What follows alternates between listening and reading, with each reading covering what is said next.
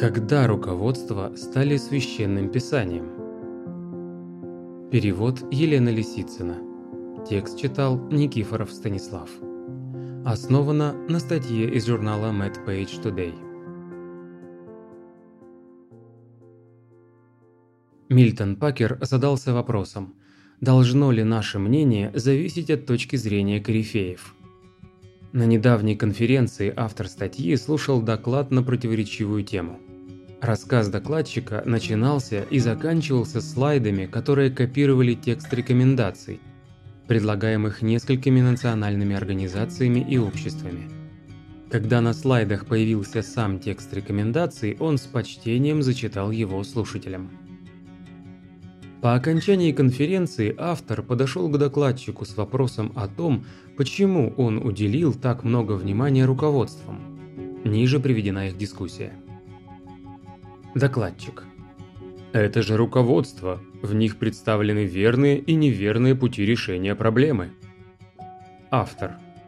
Я уже понял, как вы к ним относитесь. Вы цитировали их дословно, точно ссылаясь на источник.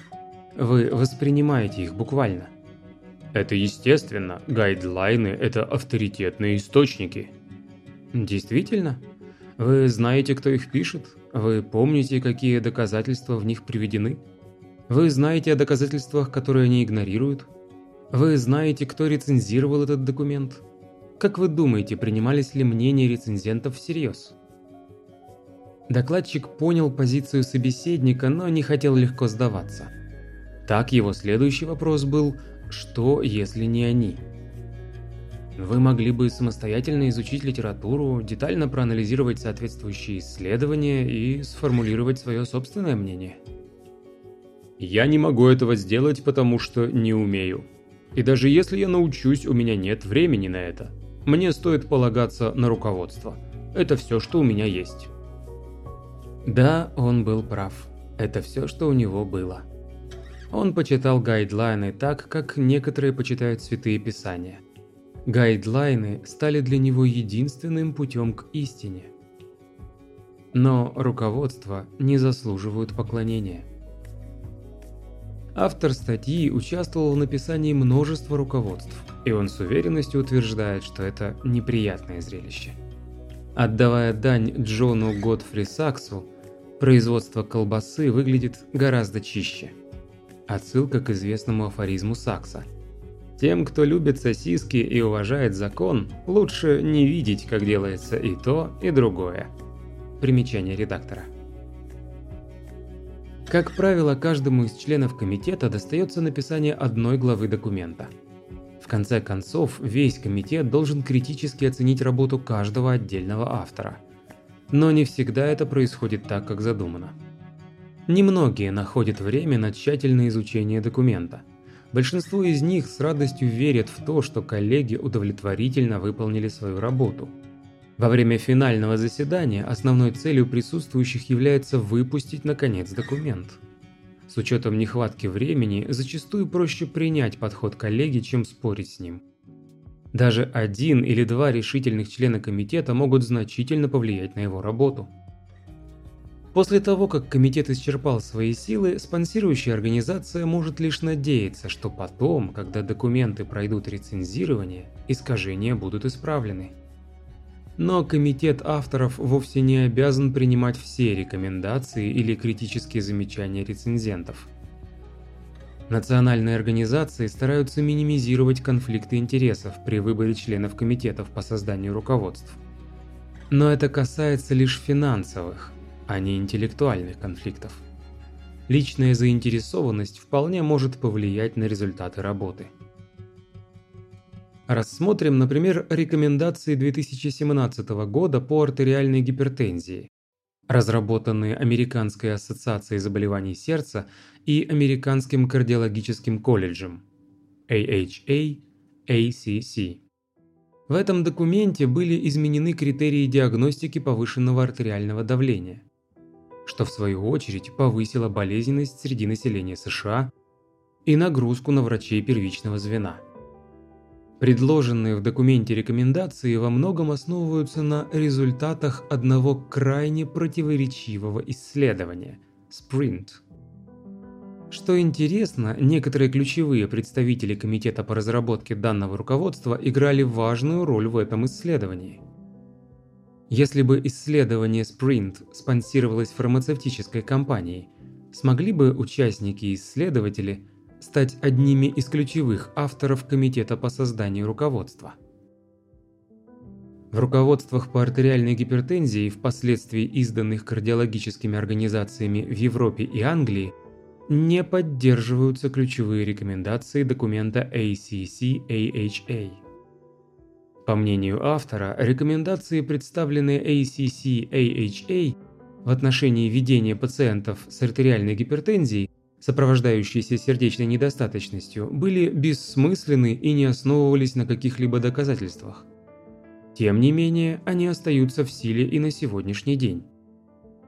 Но это еще не все. В 2017 году AHA и Американская ассоциация инсульта выпустили совместные рекомендации по терапии инсульта. Вскоре после выпуска крупные разделы этого документа были отозваны на доработку. Удивительно, но эта мера была предпринята в обход желаний Комитета по созданию руководства.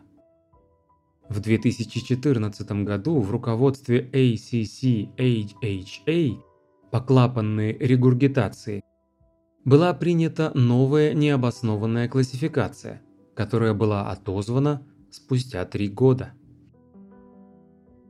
Большинство комитетов по разработке руководств используют систему, которая неадекватно оценивает доказательства.